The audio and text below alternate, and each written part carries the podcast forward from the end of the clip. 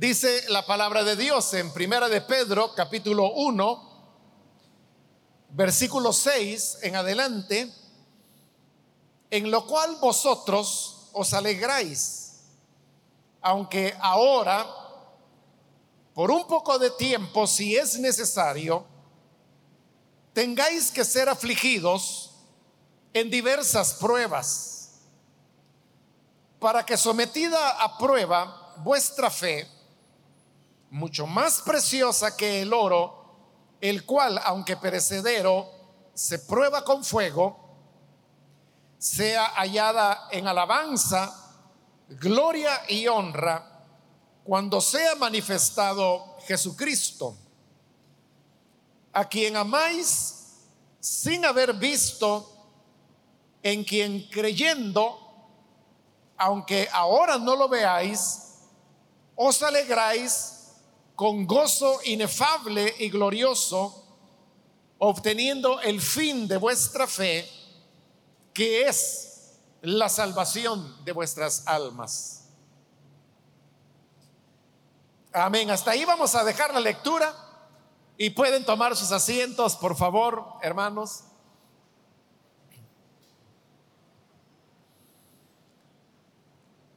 El día de hoy, hermanos, continuamos, como dije, este primer capítulo de, Pedro, en la ocasión anterior cubrimos la parte donde la, la carta habla acerca de la esperanza viva que el Señor nos ha dado y por la cual fuimos participantes de la resurrección de Jesús y por eso decíamos que, la fe o la esperanza más bien que nosotros tenemos no es una esperanza muerta, sino una esperanza viva. Esta trata de una herencia que está guardada en los cielos y de la cual vimos como se afirma que es incorruptible, incontaminada e inmarcesible. Ahora, por causa de esa esperanza viva y de esa herencia que está reservada para nosotros, es que ahora el versículo 6 dice, en lo cual os alegráis.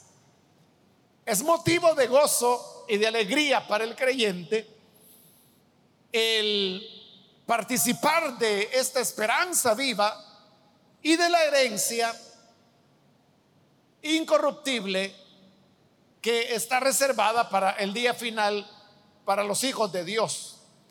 De manera que esa es, hermanos, la razón de, nuestro gozo y de nuestra alegría. A partir de este versículo 6 que acabamos de leer, viene una, una frase bastante larga porque se extiende desde ese versículo 6 hasta el 9. Y así es en el original, en el griego, y así también es como lo tenemos en esta traducción que es la Reina Valera.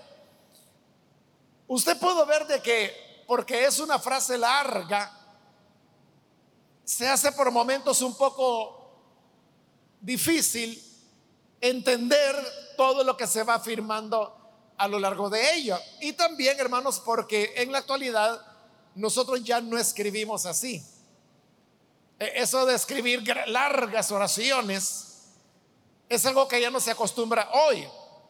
Lo que más se acostumbra es una combinación entre frases cortas y frases largas, pero no tan largas como esta que abarca del, versículo 6 hasta el 9, ¿no?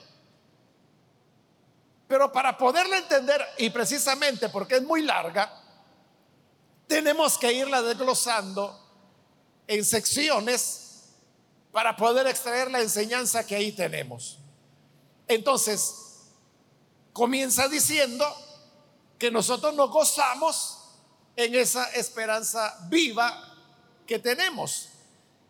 Entonces vea que el gozo del creyente no es algo que se produzca por las circunstancias que uno esté viviendo alrededor Una persona puede sentirse alegre porque está en un ambiente donde hay música, donde hay luces, donde hay comida, donde están sus amigos. Lo que le produce la alegría es lo que le rodea. Pero en el caso del creyente, su gozo no es de las circunstancias del momento, sino que más bien de la esperanza. Y que como lo dijeron los versículos anteriores, es una esperanza, una herencia que está guardada para nosotros para el día postrero, para el día final. Por lo tanto, allí tenemos la explicación de por qué el gozo dentro del cristianismo es un gozo que no se apaga con las dificultades que podamos tener alrededor. Allá en el libro de los Hechos, en el capítulo 16, se nos narra de una ocasión cuando los apóstoles, Pablo y Silas, fueron colocados, bueno, primero azotados y luego colocados en una prisión. Y dice la escritura que la noche del día en que ellos fueron azotados y encarcelados, dice que los apóstoles cantaban himnos al Señor. Las circunstancias eran difíciles. En primer lugar porque habían sido azotados. En segundo lugar porque ahora estaban presos y se habían dado instrucciones de que se les colocara en la parte más interna de la cárcel porque se consideraba que estos hombres eran peligrosos. Pero estas condiciones difíciles no habían logrado arrebatar el gozo de los apóstoles porque, repito, el gozo no depende de los momentos o los lugares donde uno se encuentra. El gozo depende de la esperanza que nos aguarda y como lo vimos la semana anterior, esa herencia está guardada en los cielos, un lugar donde nadie la puede arrebatar, nadie la puede contaminar, nadie la puede corromper, nadie la puede marchitar. Por lo tanto, es una herencia segura y por eso se dice que es una esperanza viva. Por ella es que podemos estar gozosos aún en la enfermedad, aún en los problemas, aún hermanos en las situaciones más adversas que podamos imaginar, podemos continuar sonriendo y podemos continuar con gozo y cantándole como los apóstoles, porque el gozo está en nuestro interior y no depende de las circunstancias, sino de lo que nos está aguardado en la presencia misma de Dios. Ahora, el que ese gozo sea permanente no significa, hermanos, que no hayamos de enfrentar en la vida dificultades o pruebas que es la palabra que se utiliza acá. Porque en el versículo 6, después de haber mencionado en lo cual os alegráis, dice, aunque ahora, por un poco de tiempo, si es necesario, tengáis que ser afligidos en diversas pruebas. La palabra prueba, hermanos, eh, se usa mucho en el lenguaje cristiano y se le da el nombre de prueba a aquellas dificultades que el cristiano tiene que enfrentar en diversos momentos. Las pruebas no todas son iguales.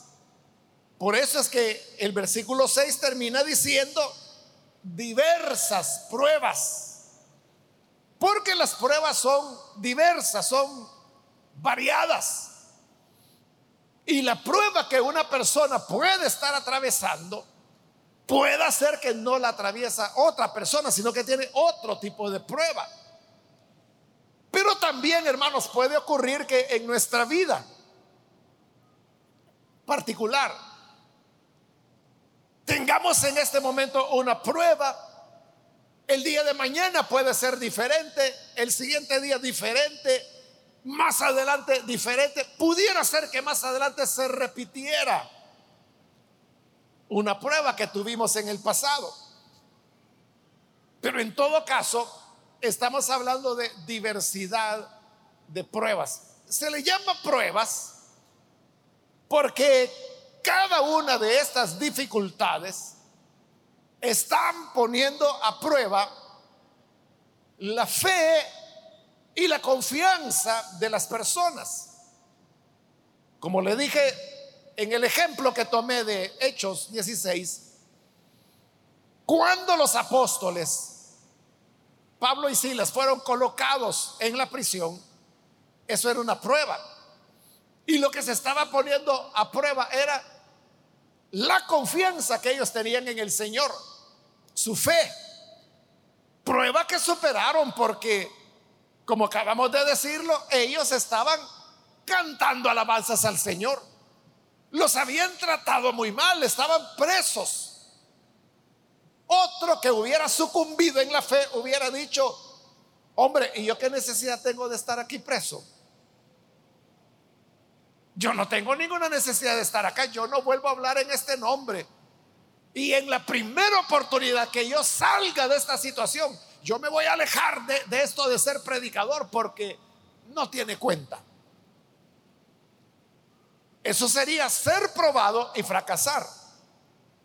En cambio, los apóstoles fueron probados, pero triunfaron porque ellos sabían que los azotes, la prisión, no eran nada comparados con la esperanza viva que les aguardaba. Por eso es que cantaban alabanzas al Señor. Su fe no fue afectada. Su gozo no se derribó, sino que alegres cantaban alabanzas al Señor, pero esa fue una prueba. Entonces, hermanos, vamos a afrontar diversas pruebas en la vida. No tiene ningún sentido que usted ore al Señor diciéndole, Señor, por favor, no vayas a enviarme pruebas. No pierda su tiempo en eso. Porque siempre vamos a recibir pruebas. Este mismo versículo nos da dos detalles acerca de las pruebas. En primer lugar, porque dice, aunque ahora, por un poco de tiempo, esa es la primera característica de las pruebas, que duran un poco de tiempo. Es verdad que hay pruebas, unas más perdurables que otras. Hay pruebas, hermanos, que, bueno, como esa que vivieron Pablo y Silas en la prisión. Un día duró, porque al día siguiente ya quedaron libres. Pero otras veces, hermanos, las pruebas pueden tomar más tiempo. En el libro de Apocalipsis, en las cartas que el Señor envía a las iglesias, por ejemplo, Él les dice, seréis probados por 10 días. Ahí ya duró un poco más, 10 días. Pero a veces hay pruebas, hermanos, que pueden durar mucho más tiempo.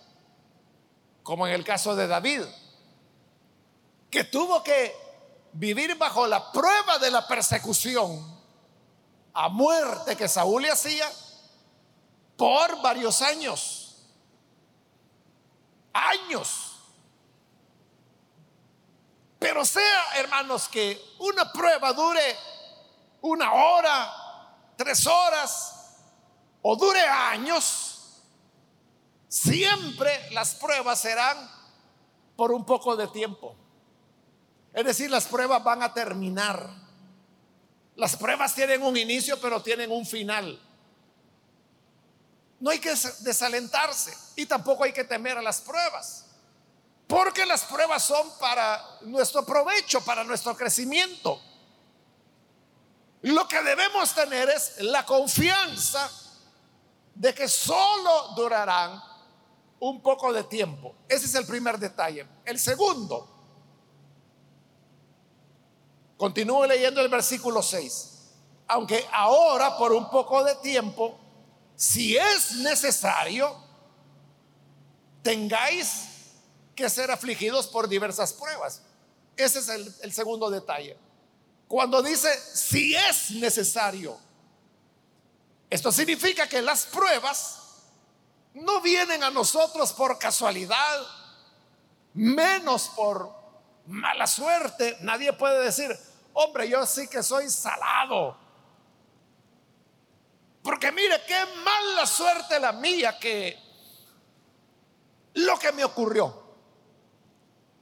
Las pruebas no son por casualidad, ni por buena, ni por mala suerte. Las pruebas vienen, dice ahí, cuando es necesario.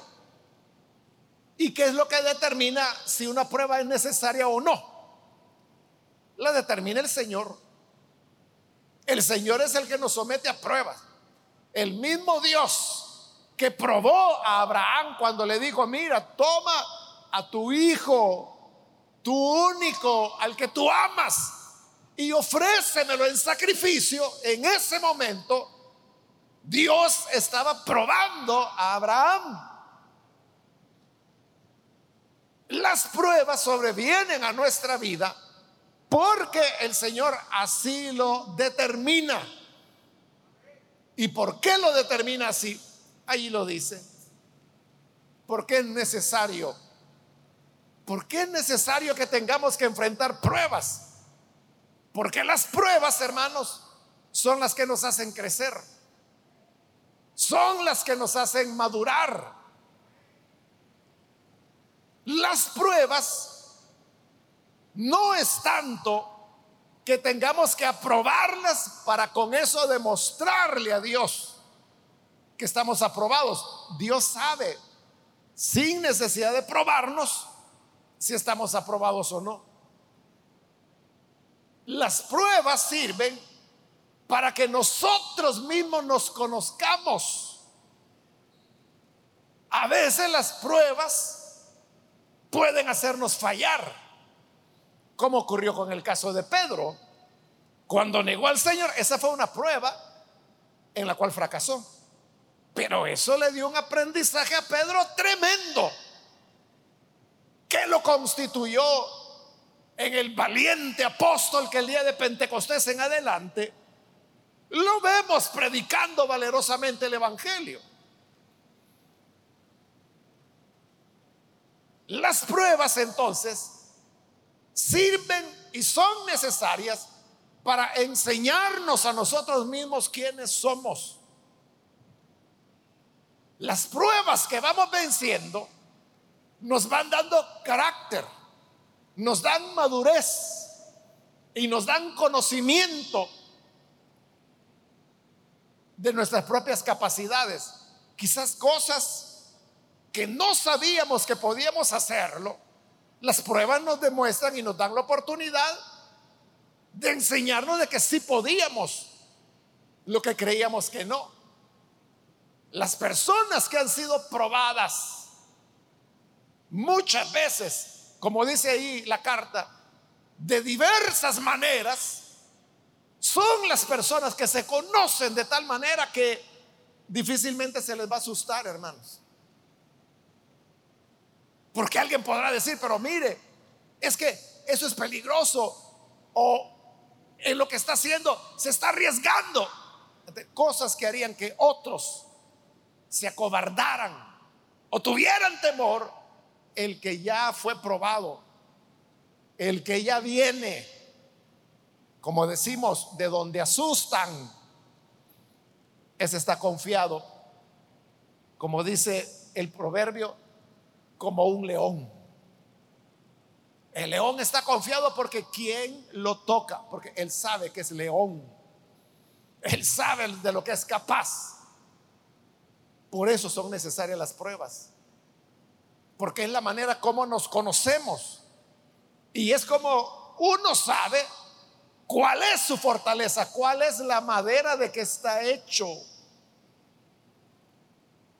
Las pruebas lo revelan. Pedro pensaba que estaba hecho de buena manera, buena madera, cuando le dijo al Señor, aunque estos te nieguen, yo no te voy a negar.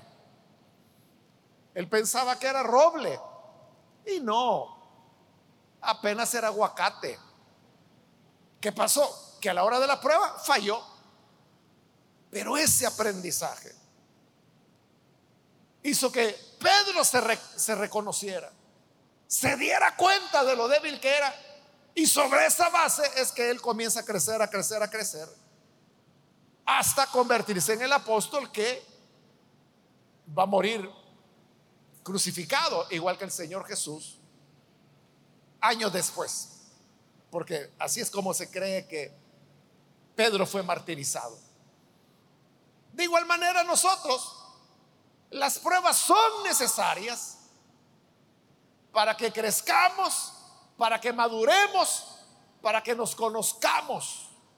Y conociéndonos, ya no temamos a lo que todas las personas temen. Espero que me esté dando a entender, hermanos. Amén. Bien. Versículo 7 continúa. Para que sometida a prueba vuestra fe.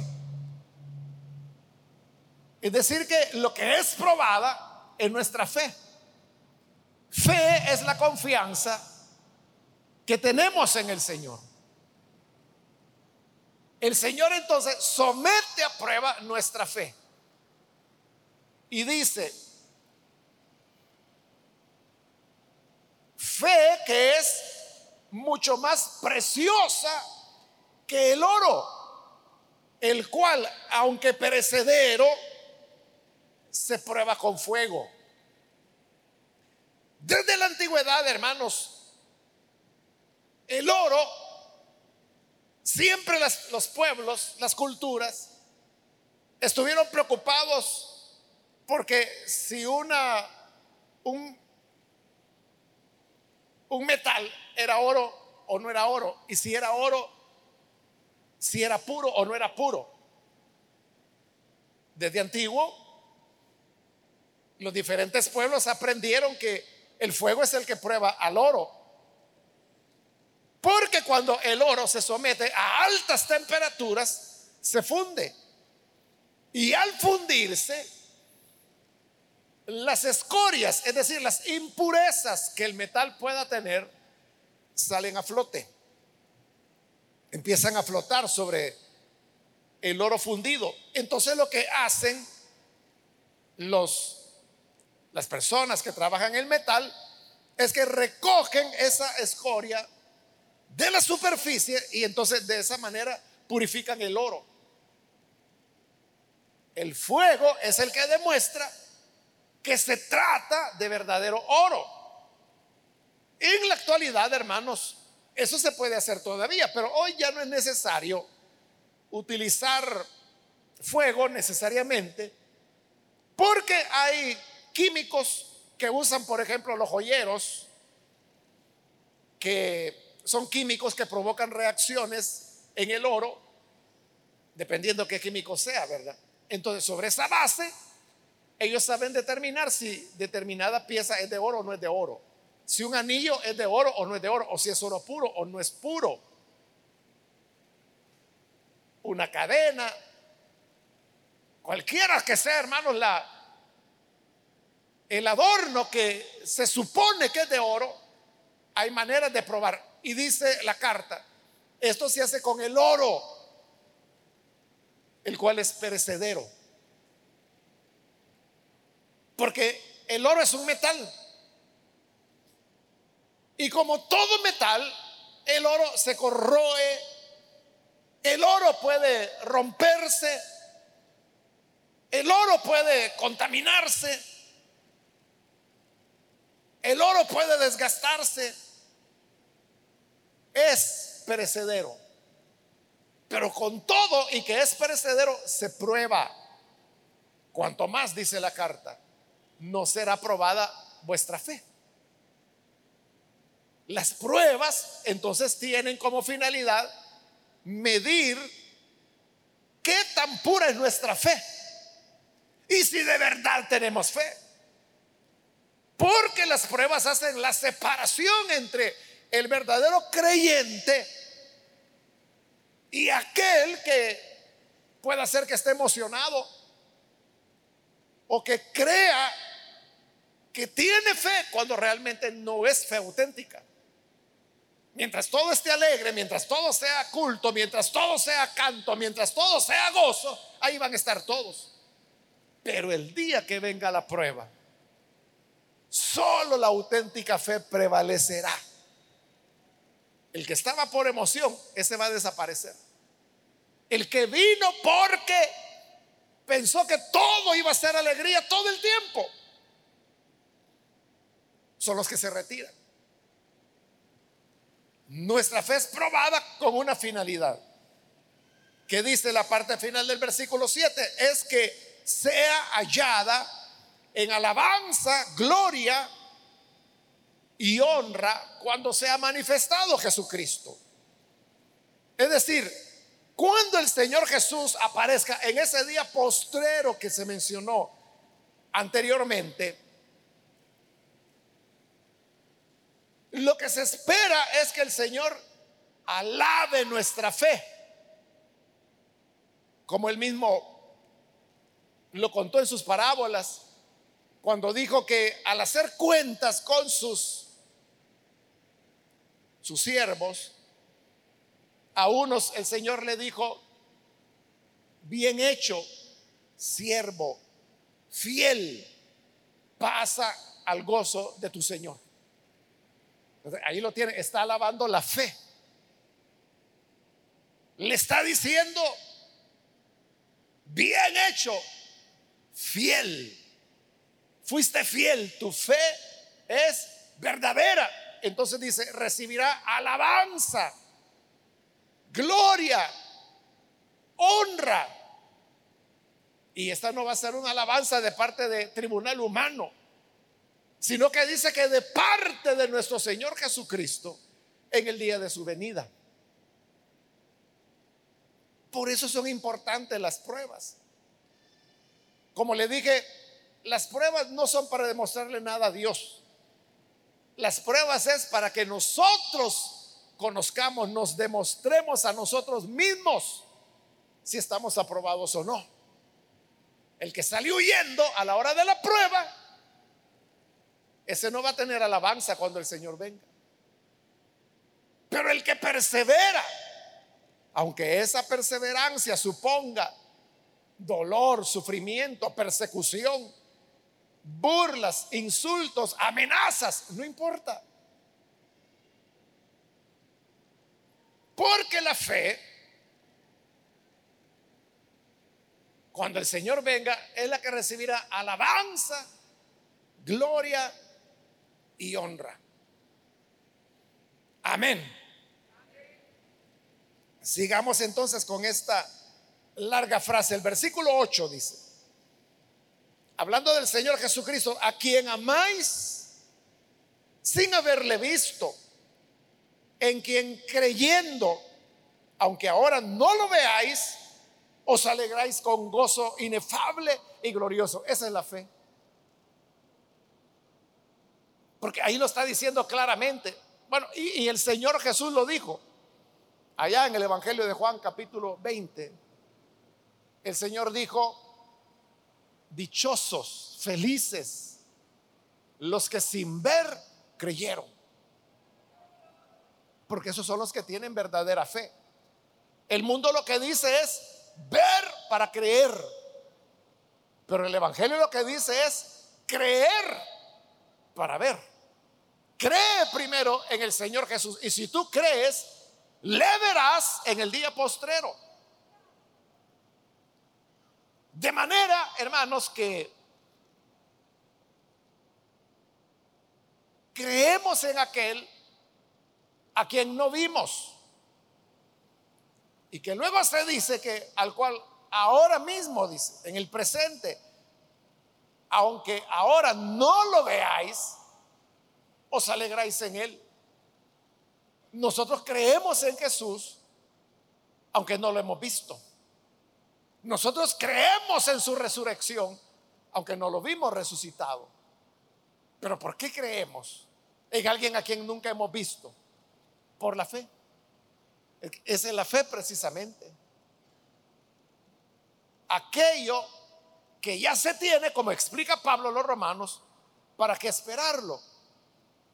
O sea, yo no puedo decir, espero que llegue el día miércoles. Si hoy es miércoles, ¿para qué lo voy a esperar si ya vino? Eso no requiere fe ni esperanza.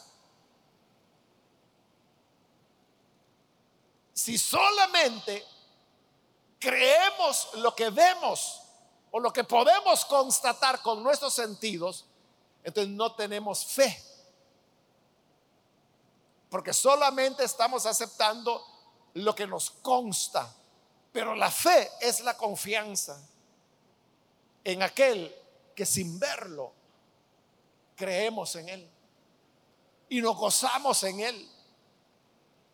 Él es nuestro gozo, Él es nuestra esperanza, Él es nuestra confianza para el día final, aunque nunca lo hemos visto aunque no caminamos con Él, aunque no estuvimos al lado del sepulcro cuando Él se levantó.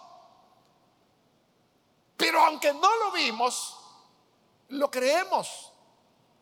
Y lo creemos por la fe. Esa fe es la que es probada para que teniendo una fe más preciosa que el oro, porque el oro puede servir para esta vida, pero no para la siguiente. La fe sirve para el presente y sirve para el futuro. Por eso es que nos gozamos en la promesa del Señor y las pruebas no pueden romper ese gozo porque es la fe que nos hace creer en aquel a quien no hemos visto. Y termina con el versículo 9, la larga frase diciendo, obteniendo el fin de vuestra fe, que es la salvación de vuestras almas. Esta fe en aquel que no hemos visto no es una fe sin sentido o una fe sin propósito. Esta fe, dice la escritura, va a obtener su fin. ¿Y cuál es el fin? La salvación dice la salvación de vuestras almas, pero recuerde usted que para en la cultura hebrea el alma no es algo como nosotros lo entendemos ahora, ¿verdad? Alma separada del cuerpo. Para ellos el alma era algo integral. Por eso es que en otras traducciones usted puede encontrar que no dice la salvación de vuestras almas, sino que dice la salvación de todo vuestro ser. Porque al mencionar el alma, para ellos eso se estaba refiriendo a todo. Es decir, que está hablando de una salvación completa, una salvación del cuerpo, del alma, del espíritu, de todo lo que el ser humano es. Ese es el fin de la de la fe. Y ese es el fruto que vamos a obtener. Por eso, hermanos, cuando vengan las pruebas, no debemos ni lamentarnos y mucho menos rechazarlas y mucho menos renegar del Señor. Porque a través de la fe lo que Él está haciendo es que está perfeccionando lo que nos permitirá llegar al fin. Y ese fin es la salvación de nuestra totalidad. Por eso, hermanos, ante las pruebas no decaigamos. Igual que Pedro y Sila, sigamos cantando alabanzas al Señor. Sigamos adorándole a Él porque el Señor lo que está haciendo es nos está fortaleciendo, nos está haciendo crecer, nos está haciendo madurar nos está mostrando quiénes somos. Y el hecho de saber quiénes somos nos prepara para batallas futuras, para pruebas futuras, las cuales son necesarias que vengan por un poco de tiempo. Una vez ese propósito se cumplió, la prueba termina. Porque no hay pruebas eternas. En general dice que es por un poco de tiempo. Así que con ánimo hermanos, sigamos adelante. Animémonos los unos a los otros. Digamos, hermano, no se quede, sigamos adelante, siga marchando. Es que ya no puedo, venga, yo le voy a ayudar. Y lo abrazamos al hermano y caminamos junto con él y seguimos en este peregrinaje del cristiano hasta alcanzar la meta de nuestra fe, la salvación de nuestra totalidad. Amén, hermanos.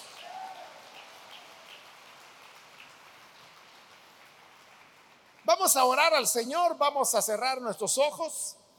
Antes de hacer la oración, yo quiero invitar a las personas que todavía no han recibido al Señor Jesús como su Salvador.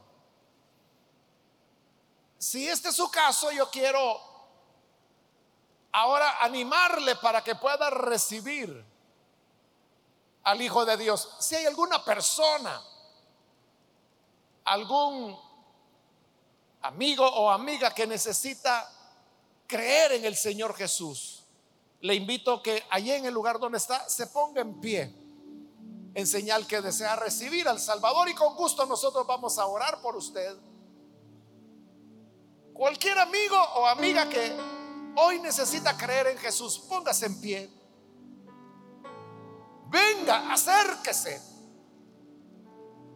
Reciba la vida que el Señor le ofrece. Puede ponerse en pie. Ponerse en pie tiene como finalidad que podamos verle. Y al ver que hay alguien, entonces oramos por usted, porque esa es nuestro, nuestra intención. Orar por usted. ¿Quiere recibir esta oración? Póngase en pie entonces. Y vamos a orar por usted. Cualquier amigo o amiga que necesita hacerlo, hoy es su momento venga Jesús, crea en Él, porque la fe es la que nos da fuerzas para seguir, es la que nos mantiene con gozo, sin importar los momentos que estemos viviendo, y es la que nos permitirá heredar la salvación integral de nuestro ser. Hay alguien que necesita venir al Señor, póngase en pie. Hoy está abierta la puerta, aprovechela. Venga el Hijo de Dios, vamos a orar por usted.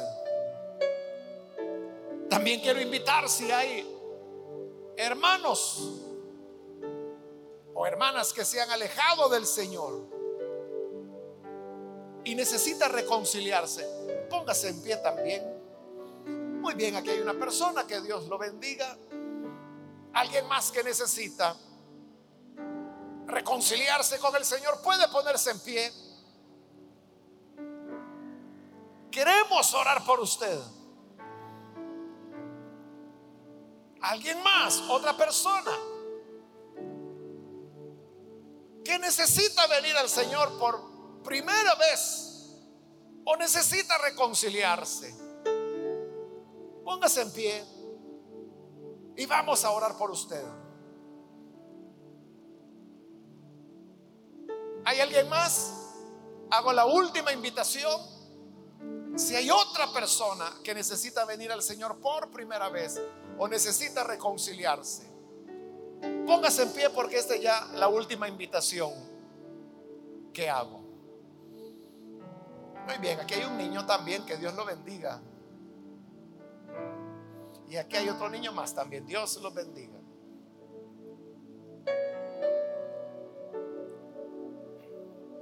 A usted que nos ve por televisión también le invito para que se una con estas personas aquí en el edificio. Ore con nosotros y reciba al Señor Jesús. Señor amado, gracias te damos por las personas que están en este lugar como también aquellos que a través de televisión, radio o internet se unen a esta oración para recibir a tu Hijo. Te rogamos, Padre, que les des vida, que puedan conocerte. Al que se reconcilia, restáurale. Y gracias porque en el momento de creer, tú colocas en nosotros la semilla de la fe. Una semilla que tendrá que crecer y que sabemos que crecerá por medio de las pruebas, las cuales son necesarias. Durarán un poco de tiempo, pero nos darán el fruto de la salvación. Ayúdanos entonces a ser perseverantes. No importa cuáles sean las dificultades, las luchas, no podrán apartarnos del gozo, de la alegría que esta fe produce en nuestros corazones. Por todo esto, Señor, te damos las gracias y queremos seguir sirviéndote, queremos seguir animándonos los unos a los otros para permanecer firmes en medio de las pruebas hasta alcanzar el fin de la fe. Por Jesús nuestro Señor, te lo pedimos y te damos gracias. Amén. Amén.